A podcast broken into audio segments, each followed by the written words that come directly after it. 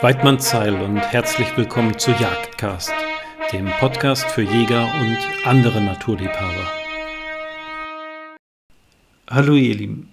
Ja, also wir, wir setzen unsere, unsere Jagdhunde, äh, unsere treuen Jagdhelfer ja ähm, den verschiedensten Gefahren aus, je nachdem, welche Jagdart wir betreiben können sie eben auf die unterschiedlichste Art und Weise zu Schaden kommen. Und da sind wir es eben den Hunden auch schuldig, dass wir sie im Falle einer Verletzung, eines Unfalls eben bestmöglich versorgen. Und deshalb spreche ich heute mit Frau Dr. Teutenberg-Riedel über die erste Hilfe am Hund. Also Frau Teutenberg-Riedel kennt das Thema wirklich aus dem FF. Sie, sie führt nicht nur seit vielen Jahren Hunde, sie ist auch seit vielen Jahren eben im Einsatz, was die Erstversorgung bei Hunden auf Drückjagden angeht. Und deshalb wurde sie mir eben auch von einem Jagdcast-Hörer eben ans Herz gelegt für dieses Thema. Und deshalb freue ich mich ganz besonders, dass sie sich heute Zeit für uns nimmt.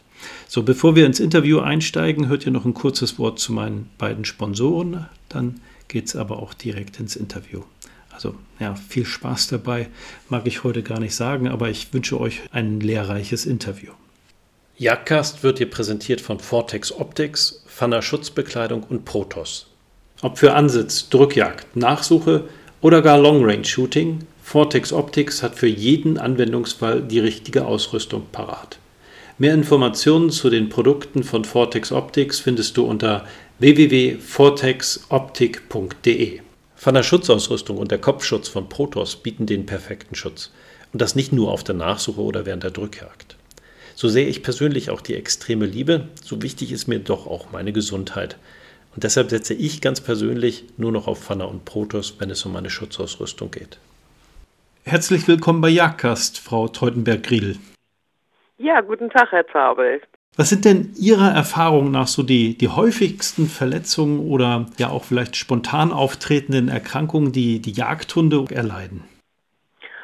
Also im Jagdeinsatz äh, kann man eigentlich äh, gar nicht so sagen. Es ist natürlich von bis, es ist natürlich auch, äh, wo wird der Hund eingesetzt? Ist es ein, eine Nachsuche? Ist es eine Niederwildtreibjagd? Ist es eine Drückjagd? Wie hoch ist die Wilddichte? Das geht wirklich je nach, auch von Wetterlage, von wunden Pfoten bis abgerissenen Krallen bis halt eben schwersten Verletzungen äh, durch äh, Wildsauen Schussverletzungen kommen natürlich auch Gott sei Dank immer seltener, aber es kommt auch mal vor. Das kann man so eigentlich nicht direkt sagen. Es ist wirklich ein, ein Riesenumfang von dem, was vorkommen kann. Umso wichtiger, dass wir heute drüber sprechen. Äh, welche Ausrüstung sollte ich denn äh, am besten immer dabei haben, um eben für, für solche Notfälle gerüstet zu sein? Ja, das ist natürlich auch immer so, wenn man dann halt mit dem Hund unterwegs ist und auch als Standschütze, man kann natürlich nicht endlos viele Sachen mitnehmen. Man muss sich schon konzentrieren, was kann ich im Notfall erstmal machen. Im Auto kann man natürlich noch etwas mehr dabei haben. Ist natürlich auch immer so, was traue ich mir selber zu, was ich machen kann. Aber was man mindestens dabei haben sollte, ist tatsächlicherweise äh, so ein paar Wundauflagen, eine äh, Rolle mindestens äh, Verbandswatte. Da ist natürlich besser die, die aus Kunststoff, also nicht die originale Baumwollwatte, weil die auch so in Wunden klebt.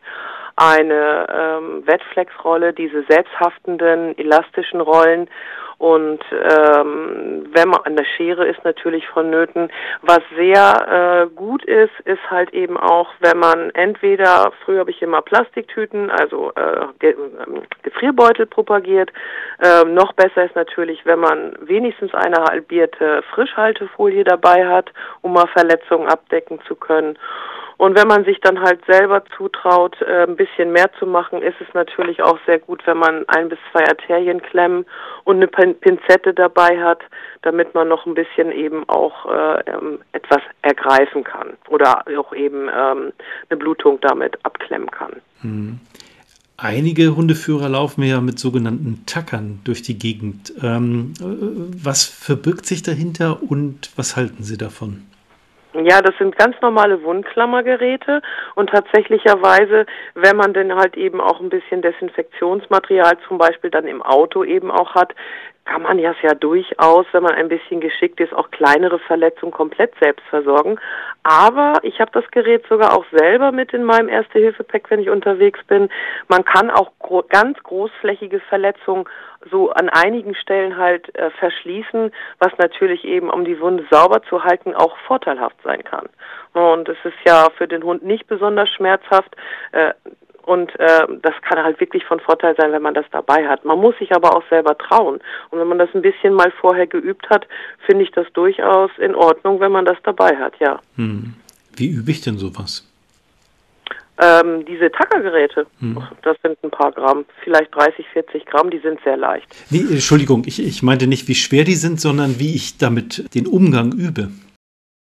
So, ja, man kann sich ja zum Beispiel auch ein Handtuch so einschneiden, also ein dickeres Handtuch oder sowas, wenn man was über hat äh, und äh, daran halt eben üben. Also wenn ich meine erste Hilfe Vorträge halte, dann zeige ich das natürlich auch. Natürlich lasse ich das dann nicht an meinem meinem Hund machen, den ich immer dabei habe, aber man kann ja durchaus sowas üben und äh, tatsächlicherweise, wenn man sich mal zutraut, kann man das ja auch mal an einem erlegten Stück Wild üben.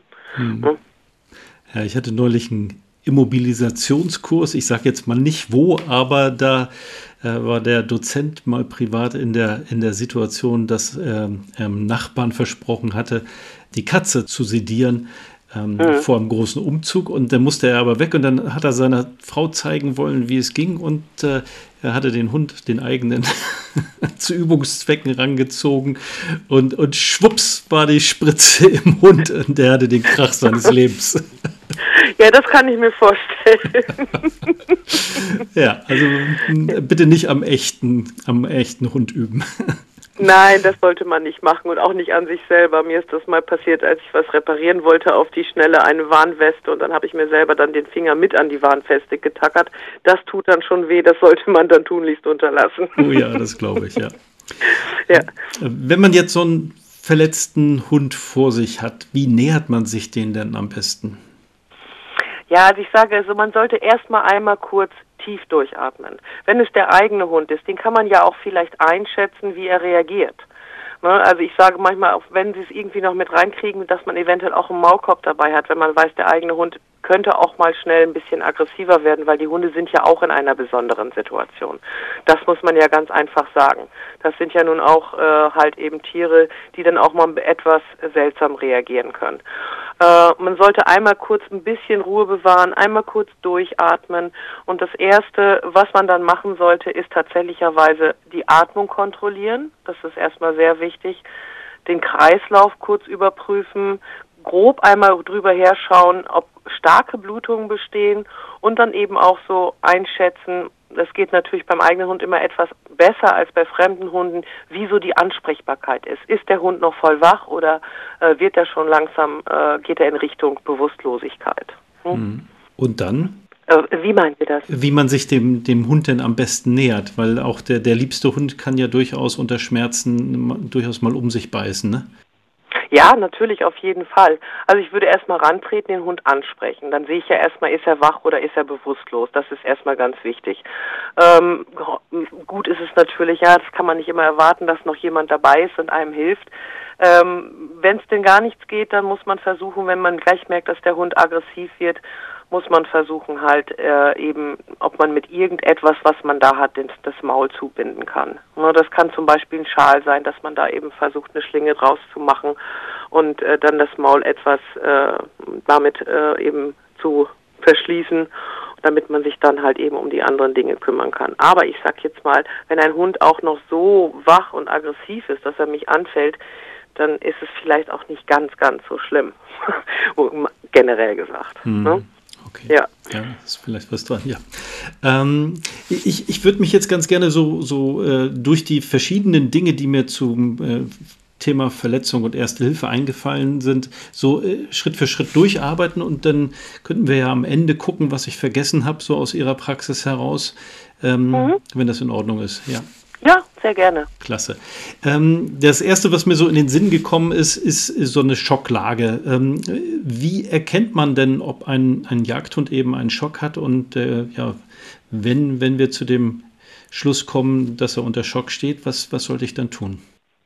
Ja, also wichtig ist immer, dass wir einmal wie gesagt, die Atmung kontrollieren. Das ist erstmal das Wichtigste. Ist die oberflächlich, ist die hechelnd, reicht, sind das tiefe Atemzüge, kann ich es überhaupt erkennen, dass ähm, äh, eben, wie gesagt, die Bauchdecke der Brust sich hebt und so weiter. Wenn ich da im Zweifel bin, kann ich zum Beispiel mal ein Uhrglas oder ähnliches oder mein Brillenglas vor die Nase oder das Maul halten, ob das beschlägt zum Beispiel. Ähm, den Kreislauf, der ist ja so, beim Schock ist es erst so, dass der Kreislauf zentralisiert, das heißt die, äh, die hauptsächlichen Organe, die wichtigen Organe durchblutet werden und dadurch also die peripheren Organe nicht mehr so durchblutet werden. Das kann ich zum Beispiel daran erkennen, dass die Schleimhäute im Maul blass werden. Das ist natürlich, ich sage mal, ein Hund normalerweise ist so äh, Schweinchenrosa, die Schleimhäute im Maul. Wir haben natürlich Hunde, die sind dunkel pigmentiert, da muss ich mir die Stellen dazwischen angucken. Ähm, und wenn das eben deutlich blasser ist, dann ist der Hund schon mal, könnte er im Schock sein, kann natürlich auch massiver Blutverlust sein. Gegen Ende eines Schockgeschehens, da werden die Schleimhäute dann dunkelrot, verwaschen, äh, so bläulich, weil dann eben der Kreislauf wieder dezentralisiert. Ähm, das sollte ich überprüfen. Dann kann ich, wenn ich die Schleimhäute habe, auch einmal kurz da drauf drücken. Die werden dann kurz weiß und die sollten in unmittelbar äh, schnellen Moment wieder rosa werden. Wenn das sehr lange dauert, deutet das auch auf ein Schockgeschehen hin. Wenn der Hund dann auch schwer im Schock ist, wird ja auch irgendwann das Bewusstsein immer trüber, dass der Hund nicht adäquat reagiert. Ähm, was ich dann in dem Sinne auch machen sollte, ist den Kreislauf eben auch zu überprüfen, neben den Schleimhäuten, dass ich versuche, auch mal den Puls auszuzählen. Das ist bei Hunden am besten möglich, wenn sie das an der Innenseite, Oberschenkel, da ist zwischen der Muskulatur in der Mitte längs eine etwas Rille, je nachdem wie gut der Hund bemuskelt ist. Und da kann ich halt mit den Fingern vorsichtig reingreifen, um zu gucken, ob ich da einen Puls spüren kann und den dann auch auszählen kann. Ne? Das ist natürlich immer etwas unterschiedlich von der Größe her bei den Hunden. Von äh, kleinem Hund, der etwa 90 bis 160 Pulsschläge hat und über mittlere Hunde bis zu großen Hunden, die so 70 bis 100 Schläge haben.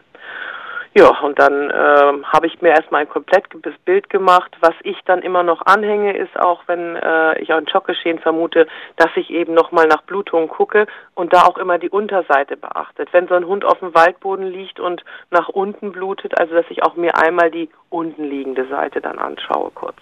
Hm. Mhm. Und, und gibt es so eine, so eine ideale Schocklage für den Hund?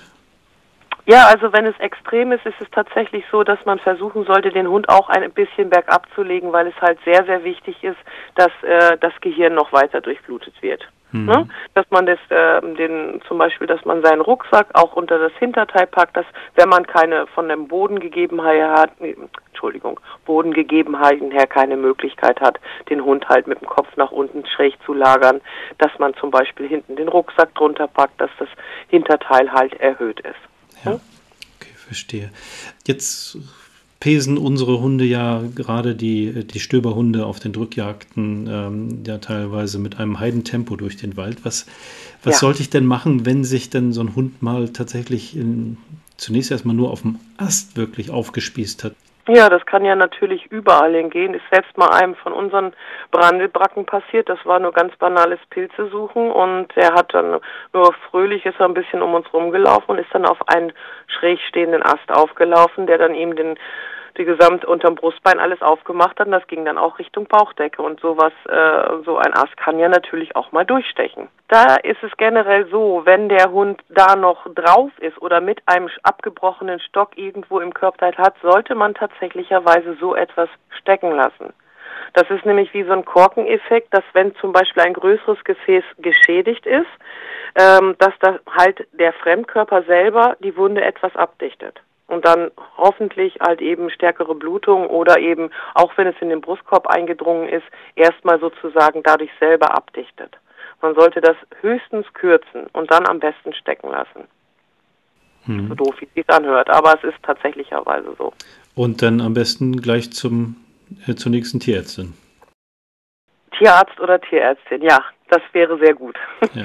Aber da mittlerweile die Damen in unserem Beruf ja in der Überzahl sind, werden sie zu einem großen Prozentsatz auf die Tierärztin treffen, ja. ja.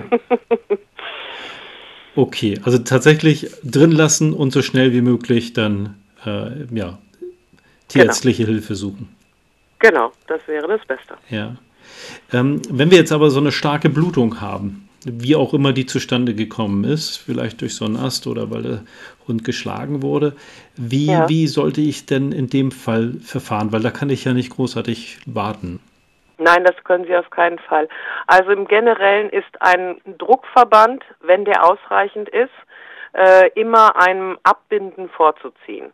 Es ist natürlich auf verschiedenen Höhen, äh, dann, wenn es die Gliedmaße betrifft, ist es natürlich großenteils möglich, dass man äh, eben einen Druckverband anbringt oder halt eben, wie gesagt, dass man abbindet. Es gibt natürlich auch Bereiche, wo man nicht abbinden kann, so wie auf der Keule oder sowas. Ähm, da kommt dann zum Beispiel auch, wenn man das dann dabei hat, äh, dann auf jeden Fall auch mal die äh, Arterienklemme eben zum Einsatz, dass man eben solche Blutungen dann, große Gefäße dann tatsächlich abklemmen kann in der Wunde. Ja, das ist natürlich schon ein bisschen, dass man auch ein bisschen Mut dafür haben muss, aber wie es immer so ist in der Stresssituation, da wächst man häufig über sich hinaus. Und wenn man die Wahl hat, dass man seinen Hund retten kann, dann kann man meist auch das. Jedenfalls viele Leute.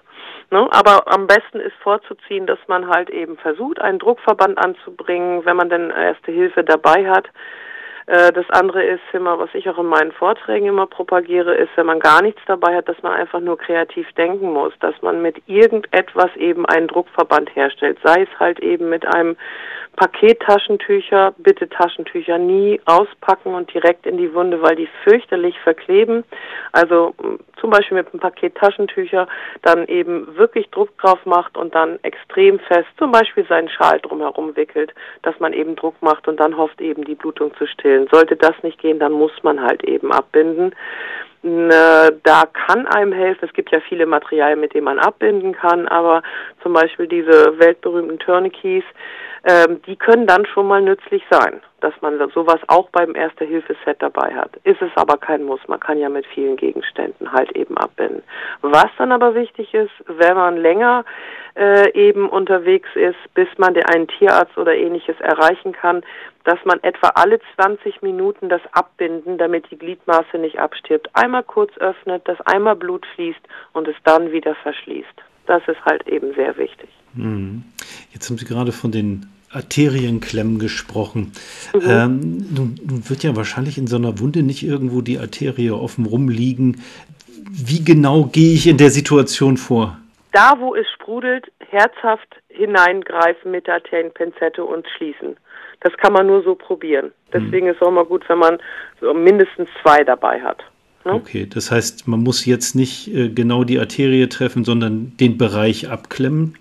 Genau, genau. Ja. Ja, man hört ab und an ja auch mal ähm, im Zusammenhang mit, mit solchen Verletzungen vom, vom Pneumothorax. Was ist denn ein, ein Pneumothorax?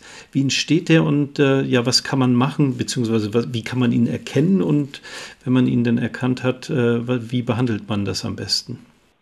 Ja, ähm, ein Pneumothorax ist halt eben, wenn äh, die, die Brusthöhle eröffnet ist und aufgrund dieses äh, einströmenden Luft, normalerweise hat äh, ja der Brustkorb einen Unterdruck damit die Lunge sich öffnen kann. Und wenn dann von außen halt eben der Brustkorb eröffnet wird, dann fällt die Lunge äh, auf der Seite weil die Lunge ist normalerweise getrennt durch die ähm, durch die Lungenhäute, ähm, dann äh, fällt die Lunge dort zusammen und wird nicht mehr beatmet. Ähm, normalerweise bleibt natürlich dann die andere Seite so, da nicht auch ein äh, Defekt besteht, äh, bleibt halt eben atembereit. Aber der Hund hat natürlich auf einmal nur noch äh, 50 Prozent seines Lungenvolumens. Und ähm, was man machen sollte, ist tatsächlicherweise, und da ist halt die Frischhaltefolie wunderbar, dass man dann eben den Brustkorb natürlich nicht zu stramm, der Hund muss ja noch atmen können, äh, um die Eröffnung, wenn man das denn kann, herumwickelt um den Brustkorb und dann halt eben noch einen Verband drüber legt. Und dann natürlich sofort einen Tierarzt aufsucht. Was dann natürlich ganz wichtig ist, so ein Tier dann nicht auf die noch belüftete Lungenseite zu legen, wenn man ihn transportiert, weil dann fällt ihm das Atmen ja noch schwerer. Also die intakte Seite, äh, Lungenseite, die muss nach oben sein. Mhm. Okay, verstehe. Ähm, gut, wenn es um Stöberhunde geht, äh, dann, dann steht außer Frage, dann kommt es auch immer wieder vor, dass sie, die Hunde geschlagen werden von den Sauen und das mhm. ist auch teilweise trotz ähm, trotz äh, entsprechender Schutzkleidung denn eben zu Verletzungen kommt und teilweise eben dann eben auch, auch tatsächlich Därme herausgezogen werden. Ähm, wie, wie verhält man sich denn in solcher, solch einer Situation? Ja, da streiten sich selbst die Gelehrten, sage ich mal. Es ist halt eben so, dass man sagt, äh, lässt man die äh, Därme dann außerhalb, natürlich unter ganz schonendem Transport, um die Bauchhöhle nicht noch mehr zu äh, verschmutzen oder versucht man das grobsinnlich zu reinigen und dann halt in die Bauchhöhle zurück zu verlagern und dann einen Bauchverband zu machen. Ich denke, es ist eine gute Zwischenstufe, wenn man zum Beispiel, wenn man ähm, das vorsichtig mit äh, ein wenig säubert, wenn man Wasser oder ähnliches dabei hat, und äh, dann halt eben äh, zum Beispiel die Frischhaltefolie drum wickelt, auch die berühmte, oder aber auch, wenn man so eine äh, Gefrierbeutel dabei hat, weil nach Eröffnung der Bauchhöhle ist sie per se schon mal infiziert, nur vielleicht nicht stark verdreckt. Und wenn man dann die Organe vorsichtig wieder zurückverlagert und dann einen Verband anlegt. Also wenn das jetzt so, so, eine kleine Öffnung ist, soll denn wirklich mit den Fingern das da so wieder reinstopfen? Naja, also wenn die Öffnung sehr klein ist, aber nun leider ist es ja so, wenn größere Schweine, die auch eben mm, die Hauer lang genug haben, dass sie halt eben auch die Bauchdecke komplett durchschlagen, dann bleibt es ja meistens nicht beim kleinen Loch. Mhm. Und äh, das ist ja leider so, wenn die lang, lang durchziehen. Äh, wenn es wirklich nur ein Stichloch ist, dann wird da auch nicht viel vorfallen. Da würde ich dann tatsächlich sagen, äh, wenn nicht viel drin ist, dass man das da außerhalb lässt, schnell äh, Frischhaltefolie oder irgendwas drum macht oder auch nur ein sauberer Verband, wenn man das nicht dabei hat und dann halt eben den Hund schnell zu einem Tierarzt transportiert. Wenn wir jetzt eben tatsächlich einen Knochenbruch haben, das äh, kann ja durchaus auch mal vorkommen bei den, bei den Hunden, wenn das Bein jetzt nicht gerade im 90-Grad-Winkel absteht, aber wie diagnostiziere ich den und was mache ich dann in der Situation?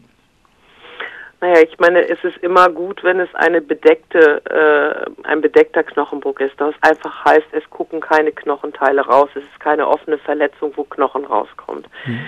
Äh, in den meisten Fällen kann man natürlich mutmaßen, wenn Sie, Sie sagen schon, manchmal kann man es auch, wenn man es anfasst, merken, dass es ähm, knirscht so ein bisschen oder knackt. Äh, dann, wie Sie schon sagen, eine abnorme Stellung der Gliedmaße oder eben mehr oder weniger höchstgradige Lahmheit ist, ist natürlich vorhanden. Wir haben natürlich Hunde, die mit einer, einer gebrochenen Zehe noch relativ gut laufen. Hatte ich letztens auch bei uns in der Praxis. Aber schlussendlich, wenn einer der großen Knochen gebrochen ist, dann ist der Hund natürlich auch stark lahm, wenn er kommt. Hm. Ne? Und was mache ich dann? Also ich muss also, ihn ja irgendwie zu Ihnen bringen. Ja, was man nie machen sollte, ist versuchen, dieses Bein wieder gerade zu richten, weil man halt eben, wenn die Knochenenden, die sind ja häufig sehr scharfkantig, wenn die dann im Gewebe sich stark bewegen, äh, dann kann ich weitere Verletzungen an der Muskulatur, an den Nerven, an den Gefäßen verursachen. Das ist schon mal klar. Ähm, man kann natürlich versuchen, in irgendeiner Form mit Stöckern, die man sicher im Wald oder äh, sehr besorgen kann, aus allen vier Richtungen das Bein ein bisschen zu stabilisieren und dann halt eben einen Verband anzulegen. Hm? Das kann man natürlich auch, wenn man nichts dabei hat, dass man das dann mit dem eigenen Schal oder mit dem Pullover oder mit der Strumpfhose oder mit den Strümpfen versucht irgendwie zu fixieren. Ne? Und dann halt eben vorsichtiger Transport. Laufen lassen würde ich so einen Hund dann nicht unbedingt. Da sind dann natürlich die kleineren Hunde immer etwas praktischer als die großen Vorstehhunde oder große Bracken, die man dann tragen muss und dann halt eben den Tierarzt aufsuchen. Mhm. Wenn man denn dabei hat, wenn es ein offener Bruch ist, dann würde ich natürlich so eine Wunde auch noch so ein bisschen versuchen abzudecken mit ein paar Wundauflagen oder ähnlichem.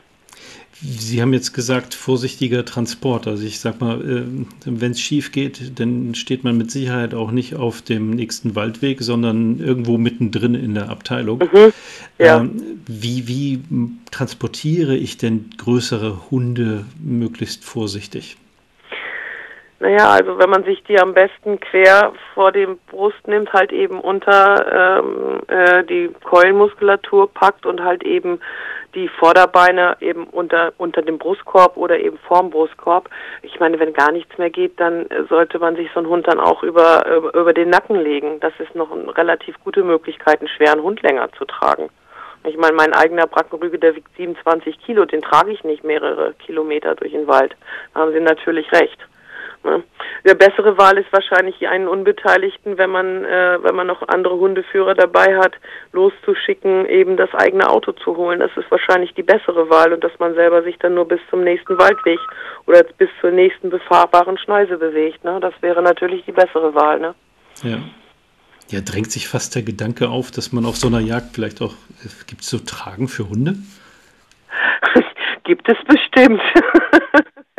Aber ob man sowas immer dabei hat, das wage ich zu bezweifeln. Also ich, nee, nur ein fixer Gedanke. Nein, ich habe also in all meinen Jahren als Hundeführer auf Drückjachten noch keinen Hundeführer erlebt, der eine eigene Hundetrage dabei hat. Ich glaube. Streichen wir besser. ja, ich glaube auch. Aber ich google das nachher trotzdem. ja, können Sie gerne machen. Also gibt sowas bestimmt. Da gehe ja, ich mal schwer von aus. Garantiert. Ansonsten ab nächster Woche. Ähm, okay. Ähm, wenn wir jetzt eben vielleicht uns mal in Richtung Sommer bewegen, da sind ja zumindest die, die Schweißhunde auch gerne mal länger im Einsatz und äh, die, die können natürlich auch mal überhitzen. Wie, wie ja. erkenne ich denn sowas? Oder was kann bei, bei großer Hitze überhaupt alles so mit den Hunden passieren? Also was man äh, jetzt unabgesehen davon, wenn Hunde schwer arbeiten, ob nun Hitze oder nicht, kann es oder sehr intensiv arbeitende Hunde, kann es natürlich auch mal sein, dass sie sich so überjagen, dass die unterzuckern. Das ist einmal generell, dass man da ev eventuell auch je nach Hund oder generell empfehle ich das auch, das hatte ich glaube ich vorhin vergessen, es gibt ja so Zuckerlösungen in Gelform, dass man davon ein Typchen dabei haben sollte.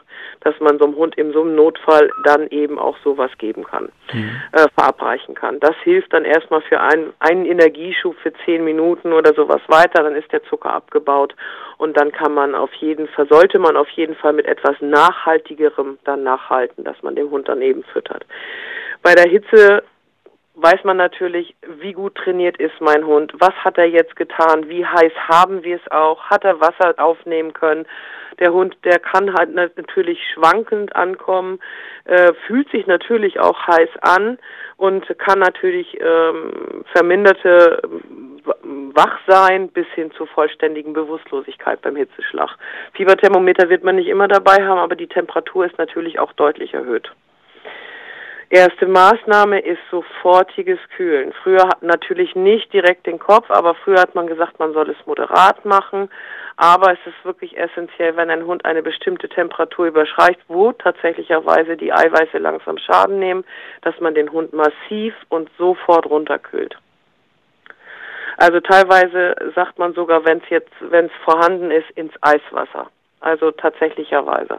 Mhm. Das war früher etwas anders, aber es ist einfach so, wenn man nicht schnell genug ist und das nur mit einem feuchten Handtuch macht, wo man den Hund einwickelt oder nur die Pfötchen kühlt, sage ich mal, dann äh, kann das sein, dass es nicht schnell genug geht, dass man den Hund runterkühlt, wenn es sich um einen richtigen Hitzschlag handelt. Ja. Und da ist man ja dann aber auch ja in der Walla Pampa sonst wo unterwegs, also dann hm. wahrscheinlich am besten erstmal möglichst viel Wasser rüber, oder? Ja, so wie es geht, was, was man da hat, natürlich. Ja. ja. Natürlich nicht direkt auf den Kopf, aber alle anderen Organe bloß möglichst schnell halt eben den gesamten Körper kühlen. Hm. Und Sie haben es vorhin schon gesagt, äh, es kommt natürlich zunehmend seltener vor, aber es kommt trotzdem vor. Und äh, gerade ein Bekannter von mir hat eben auch auf der Nachsuche tatsächlich seinen eigenen Hund erschossen. Ist natürlich ja. super grausam, aber ich sag mal, wenn jetzt Hunde angeschossen werden, was ist denn da das Mittel der Wahl? Na, es ist natürlich immer da, wo ähm, der leider, kann man ja nicht anders sagen, der Treffer sitzt. Ist das so ein Konglomerat von allen Maßnahmen, die, äh, die man so im Repertoire hat an erster Hilfe. Wenn jetzt ein Bein getroffen ist, was stark blutet, äh, dann muss ich halt da abdrücken ja, oder eben Verband anlegen, Bauchschüsse, ja, ich meine Thoraxschüsse bei unseren heutigen Geschossen, da brauchen wir nicht drüber reden, dass der Hund eine große Überlebenschance hat. Ein Bauchschuss kann unter Umständen natürlich sein, gerade wenn man kein Zerlegungsgeschoss hat. Aber man muss halt gucken, dann welches Organ ist betroffen, welcher Körperteil ist betroffen und dann entsprechend erste Hilfe leisten. Das ist ja mannigfach, was da sein kann. Mhm. Okay, und, und wenn, wenn der, wir jetzt nicht über die Nachsuche reden, sondern über, über die Treibjagd und so ein Hund hat eine Schrotgabe abbekommen? Ja, da ist natürlich dann auch immer die Sachlage, wie konzentriert war die Schrotgabe noch, da kam das oder wie weit war der Hund entfernt, waren das einige Randschrote und was ist betroffen. Also ich kenne das noch aus früheren Zeiten, ich komme auch, dass äh, irgendwann irgendwie alten äh, Vorstehhunde war kaum noch einer ohne Schrote. Aber ähm, wie gesagt, ähm, je nachdem, wie viele sind es, wie konzentriert war der Treffer, wie nah war der Hund dran. Ich denke mal, einzelne Schrote, das hört sich jetzt vielleicht erstmal schlimm an, aber wenn die dann unter der Haut gleich stecken bleiben, ist das ja nicht, sollte nicht passieren, aber ist nicht so dramatisch der selbst die, die würde ich auch nicht einzeln, sofern sie nicht äh, in irgendeiner Form äh, irgendein Organ einschränken, würde ich die auch nicht unbedingt entfernen. Es ist natürlich empfehlenswert, zum Tierarzt zu fahren und einmal zu gucken, wo sitzen überhaupt überall Schrote. Müssen einige entfernt werden? Sind die tiefer eingedrungen? Das würde ich auf jeden Fall überprüfen. Hm. Kann es auch passieren, dass so ein Hund, der, der tatsächlich sich eine Schrotgabe eingefangen hat, dann eben auch bewusstlos wird oder in, in Schock ja. verfällt, ja? Genau, das ist ja eigentlich, dass viele äh, von den, unseren Wildtieren auch durch die Schrotgabe, durch die Schockwirkung sterben. Das ist natürlich theoretisch und auch praktisch möglich, dass so ein Hund dann auch eben ein Schockgeschehen erleidet. Ja, hm. definitiv. Okay, und ja. dann verfahre ich wie eingangs bei der ersten Frage. Ja. Nun haben wir ja ähm, Bauhunde, aber ab und zu stellt, glaube ich, auch der eine oder andere Vorstehhund in einer unglücklichen Situation mal Nutria. Mhm. Und die sind unfassbar wehrhaft. Ja. Beißen gerne in den Nasenschwamm, die bevorzugte Stelle, nur auf jeden Fall große Bisswunden. So wie das klingt, äh, kennen Sie solche Ver äh, Verletzungsmuster. Beschreiben Sie uns doch mal bitte, was da passiert und, und ja, wie wir denn mit unserem Hund umgehen. Das sind halt riesige Nasezähne, äh, Nagezähne. Man kann da halt nur hoffen, dass halt eben gerade beim Nasenschwamm, da kann man ja schlecht abbinden oder ähnliches, aber ähm, die sind auch dazu geeignet, dass sie auch, wenn die voll zubeißen, auch eben halt den Knochen äh, im Nasenbereich äh, durchdringen können, ohne weiteres. Was sehr gefährlich ist, ist halt eben, wenn die im Halsschlagaderbereich auch mal zufassen. Da hat ein Bekannter von mir auch einen Hund dadurch verloren, ein Drahthaar, der dann halt eben so stark geblutet hat, dass er nicht zu retten war. Ähm, ich weiß natürlich nicht, äh, ob man jetzt, wenn man so eine Nutria-Yacht macht, ob man dann unbedingt Erste Hilfe dabei hat. Weiß ich nicht, wie das so gelagert ist. Bei uns werden die kaum bejagt. Wir haben hier auch ganz wenige. Aber wie gesagt, äh, das Prinzip ist dann halt eben, dass man schauen muss, wie kann ich möglichst schnell die Blutung stillen? Kann ich da einen Druckverband drauf machen?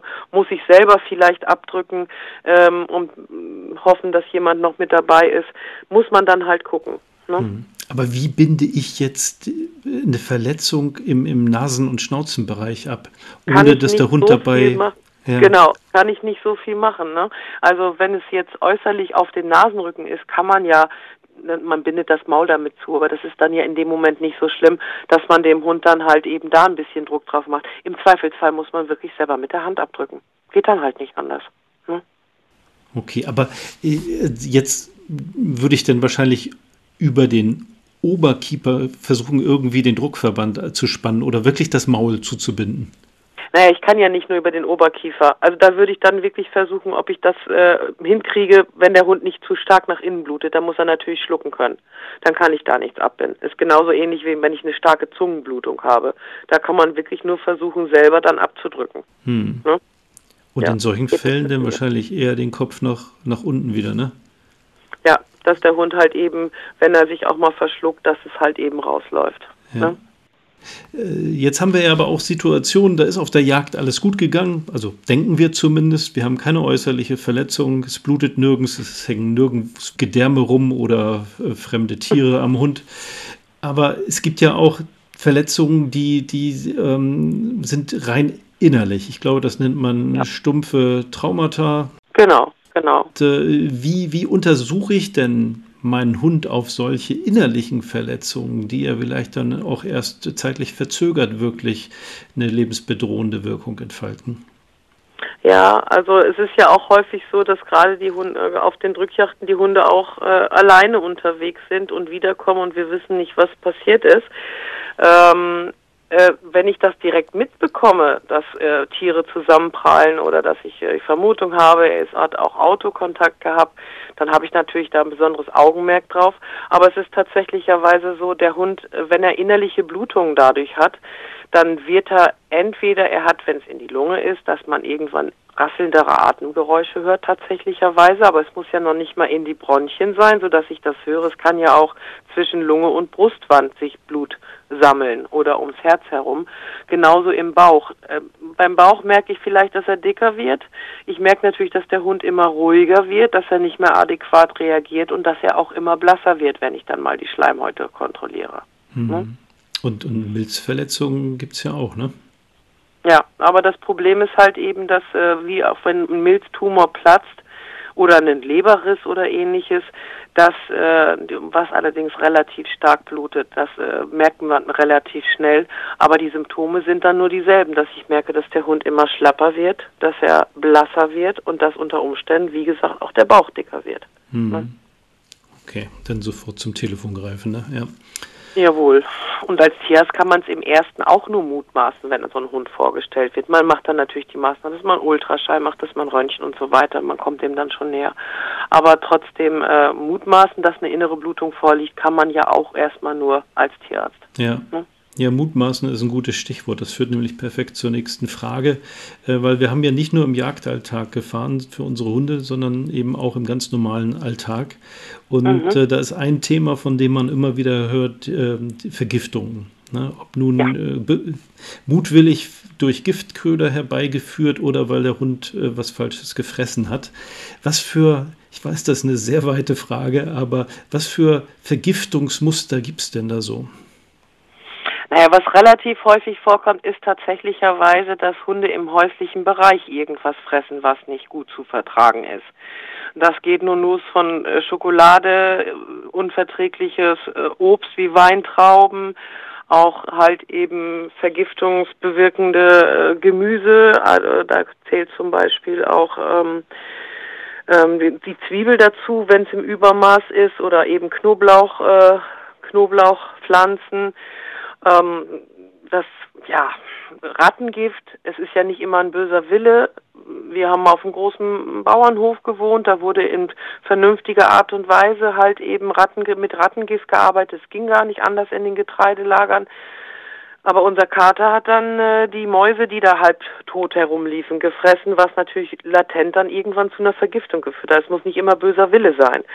Ähm, außerhalb geht's natürlich los im Garten. Da gibt es, äh, was häufig vorkommt, ist Schneckenkorn zum Beispiel, wo die Tiere sich mit vergiften.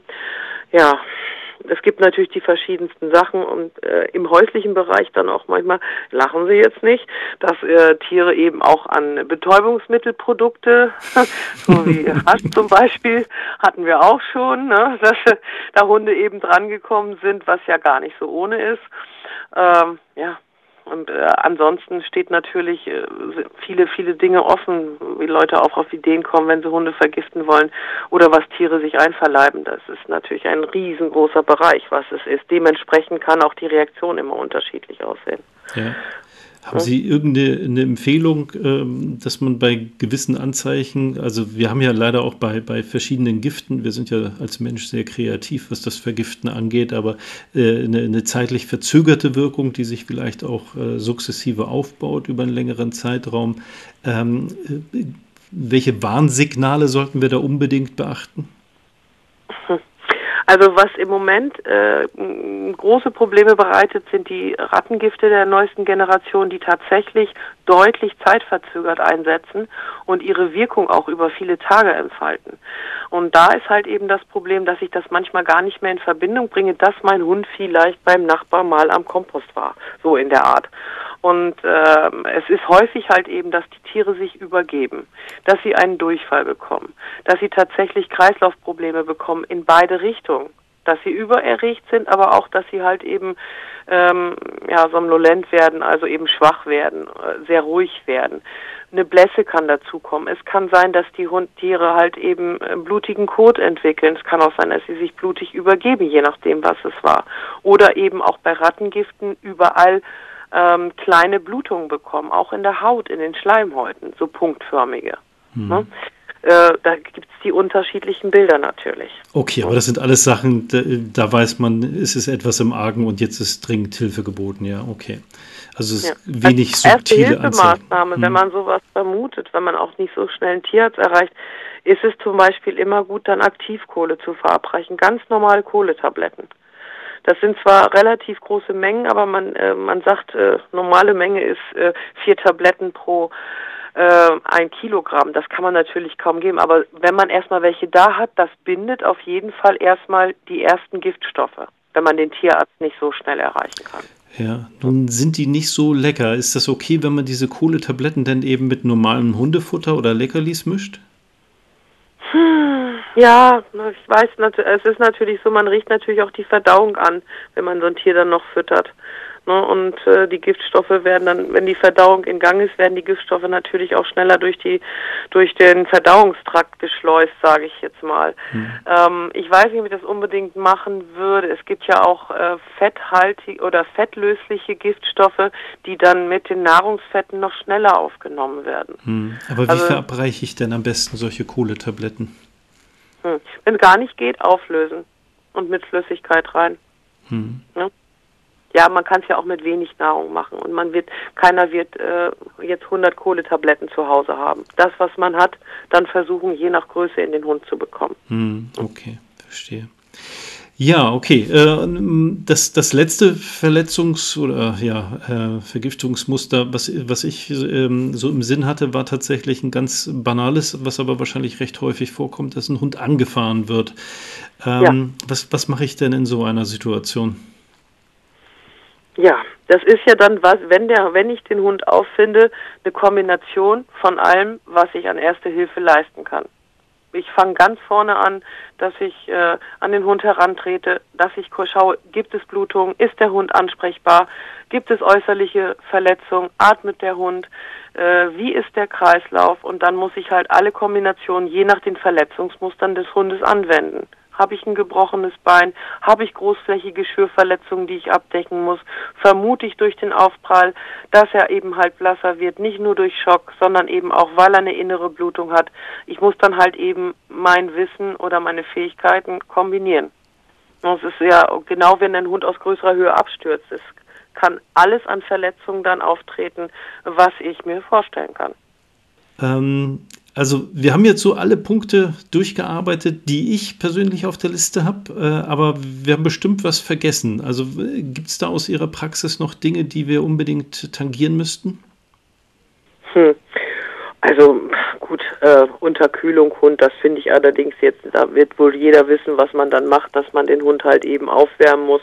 Am besten ist zum Beispiel dann halt nicht einfach nur eine Decke, der Hund hat ja keine eigene Körperwärme mehr, sondern dass man sich zusammen mit dem Hund ohne großes Polster in eine Decke hüllt, um den Hund aufzuwärmen, wenn es nicht anders möglich ist, oder ihn mit unter die Jacke nimmt. Das ist so eine Kleinigkeit, aber ansonsten denke ich, haben wir uns da recht ausführlich drüber unterhalten. Mir würde jetzt direkt nichts einfallen, was mir jetzt so wesentlich fehlen würde. Mhm.